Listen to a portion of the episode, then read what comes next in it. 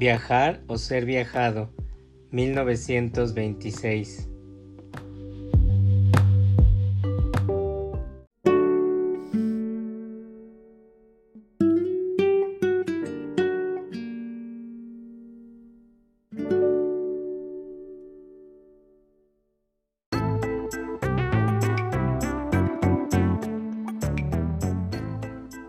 Los puertos y las estaciones son mi verdadera pasión. Horas y horas puedo quedarme parado delante de ellos, contemplando cómo una nueva e impetuosa ola de personas y mercancías se abalanza sobre la que acaba de romper. Disfruto con los enigmáticos signos que marcan la hora y el destino, con los gritos y ruidos, confusos y broncos, que se funden en sonidos reveladores cada estación es única, cada una de ellas arrastra una lejanía diferente. Cada puerto y cada barco traen un flete distinto. Representan el mundo en nuestras ciudades, la diversidad en nuestro día a día. Pero he descubierto un nuevo tipo de estaciones. En París por primera vez. Están en medio de la calle, sin cochera ni cubierta carecen de distintivos y, sin embargo, sufren el mismo flujo incesante. Son las sedes de las grandes compañías de autocares, que tal vez suplanten algún día al vagón de tren.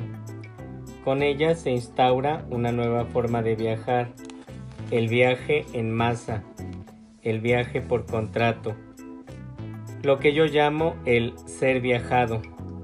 Las nueve, el primer tropel baja del bulevar, 40, 50 pasajeros, la mayoría norteamericanos e ingleses. Un guía con gorra de colores los carga en el vehículo. Los van a llevar a Versalles, a los castillos de Loira, al Mont Saint-Michel, a la Provenza incluso. Una matemática organización les ha planificado y preparado todo el viaje ellos no necesitan buscar nada ni hacer números. El motor arranca, pone rumbo a una ciudad desconocida. Allí espera el almuerzo, incluido en el precio, y a la noche la cama. Las atracciones turísticas y los museos están abiertos de par en par a su llegada. No hace falta llamar al portero ni dar propina alguna. La duración de las visitas está programada con antelación. La calle escogida según experiencias anteriores. Qué cómodo es todo esto. No hay que ocuparse del dinero, ni prepararse, ni leer libros, ni informarse sobre alojamientos. Detrás de los viajados, no digo viajeros, espera el guarda con la gorra de colores que en efecto es una especie de guarda o vigilante, y les aclara de forma mecánica cualquier contingencia. No hay que hacer nada, basta con ir a una agencia de viajes, seleccionar un destino, pagar el importe, es como suscribir por 15 días un título de viaje de renta fija y ya rueda el equipaje. Y por delante Laboriosos duendecillos preparan mesa y cama en un entorno nunca visto, y así, sin mover un dedo, viajan hoy día cientos de miles de turistas desde Inglaterra, desde Norteamérica hasta aquí, o más bien los llevan de viaje.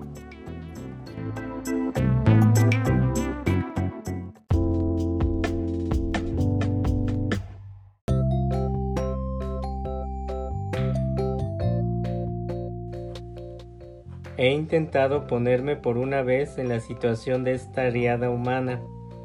Es innegable que ofrece muchas comodidades. Todos los sentidos quedan libres para observar y disfrutar.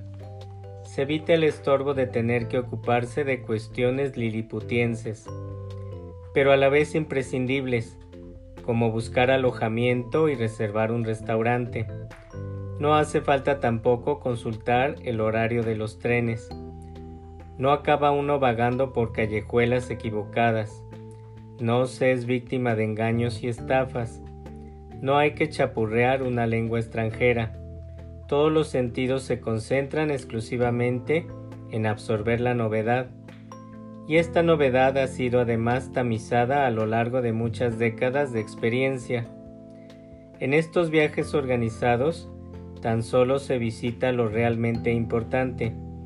No les falta compañía a quienes necesitan compartir el placer para disfrutarlo de verdad. Además es barato, práctico y sobre todo cómodo. De ahí que probablemente sea la fórmula del futuro. No se viajará más, lo viajarán a uno. Ahora bien, no se pierde con este agrupamiento arbitrario precisamente lo más fascinante del viaje.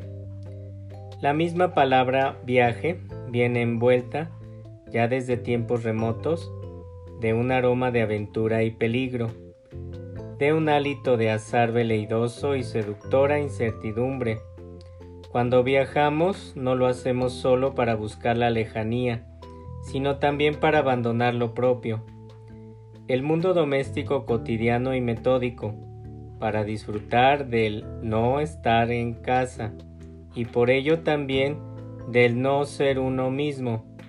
Deseamos interrumpir el simple ir viviendo por medio de vivencias.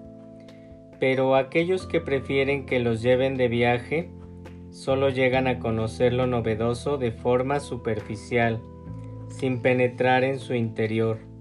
Se pierden irremediablemente todo lo peculiar y propio de un país al dejar que sus pasos sean conducidos por un guía y no por el verdadero Dios del viajero, el azar. Estos ingleses y norteamericanos que se desplazan en autocares no salen en realidad de Inglaterra ni de América, no oyen la lengua extranjera, no perciben, por falta de contacto, la singularidad, las costumbres del lugar. Ven lo que merece ser visto, cierto, pero en 20 descargas diarias. Todos juntos presencian idénticas atracciones turísticas.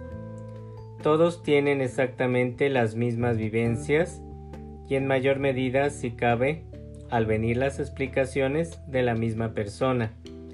Y nadie las vive a fondo, porque se acercan a los valores y a los mundos seleccionados en compañía, conversando y charlando sin contemplar nunca a solas lo novedoso, sin absorber con devoción y en solitario las maravillas que se les ofrecen. Lo que se lleva cada uno de vuelta no es sino el simple orgullo de haber tenido ante sus ojos esta iglesia o aquel cuadro, más una gesta deportiva que el sentimiento propio de un aprendizaje interior y de un enriquecimiento cultural.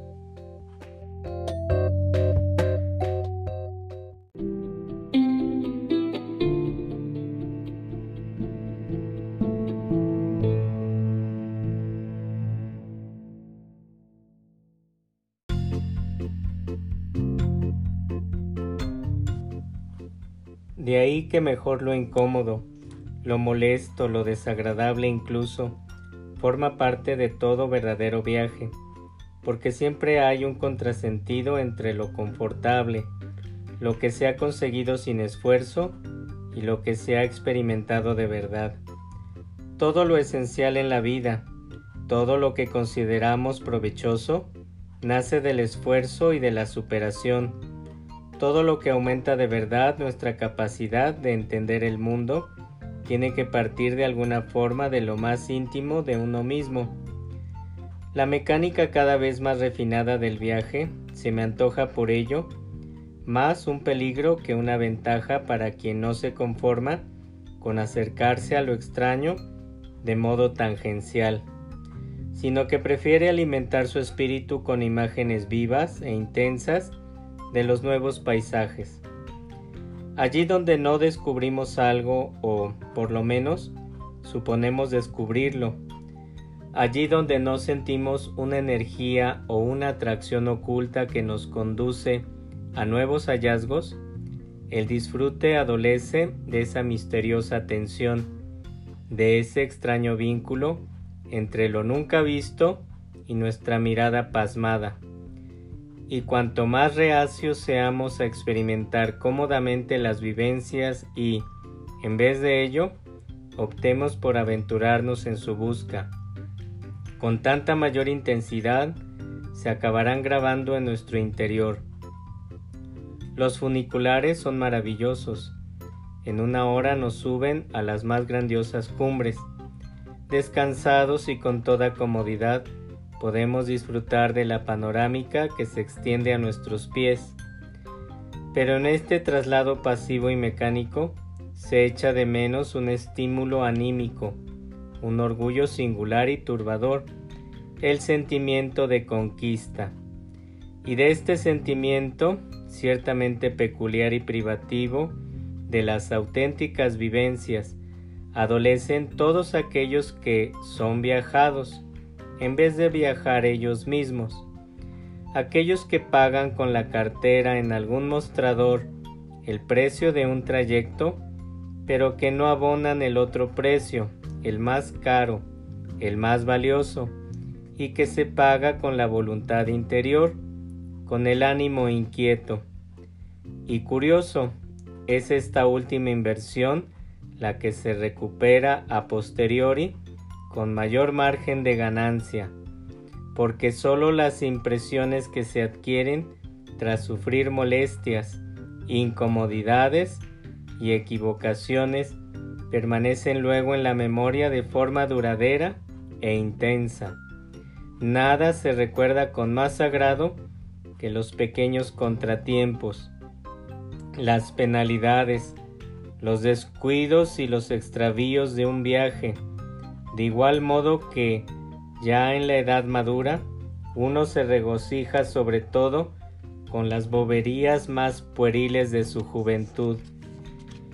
Que nuestra vida diaria sea cada vez más mecánica, que circule por los pulidos raíles de un siglo tecnificado es algo que no podemos evitar y tampoco queremos hacerlo, ya que así nos ahorramos muchos esfuerzos. Pero el viaje debe seguir siendo derroche, sumisión del orden al azar y de lo cotidiano a lo excepcional debe seguir siendo la expresión más personal y auténtica de nuestras inclinaciones. De ahí que tengamos que protegerlo frente a la nueva, burocrática y mecánica forma de turismo masivo e industrializado. Salvemos este pequeño reducto aventurero de nuestra vida en exceso ordenada. No nos dejemos transportar como si fuéramos fletes de agencias utilitarias. Sigamos viajando al modo de nuestros antepasados, según nuestra voluntad y eligiendo los destinos. Solo así se convertirá cada uno de nuestros viajes en un descubrimiento, no solo del mundo exterior, sino de nuestro propio mundo interior. Stuttgart, primero de julio 1926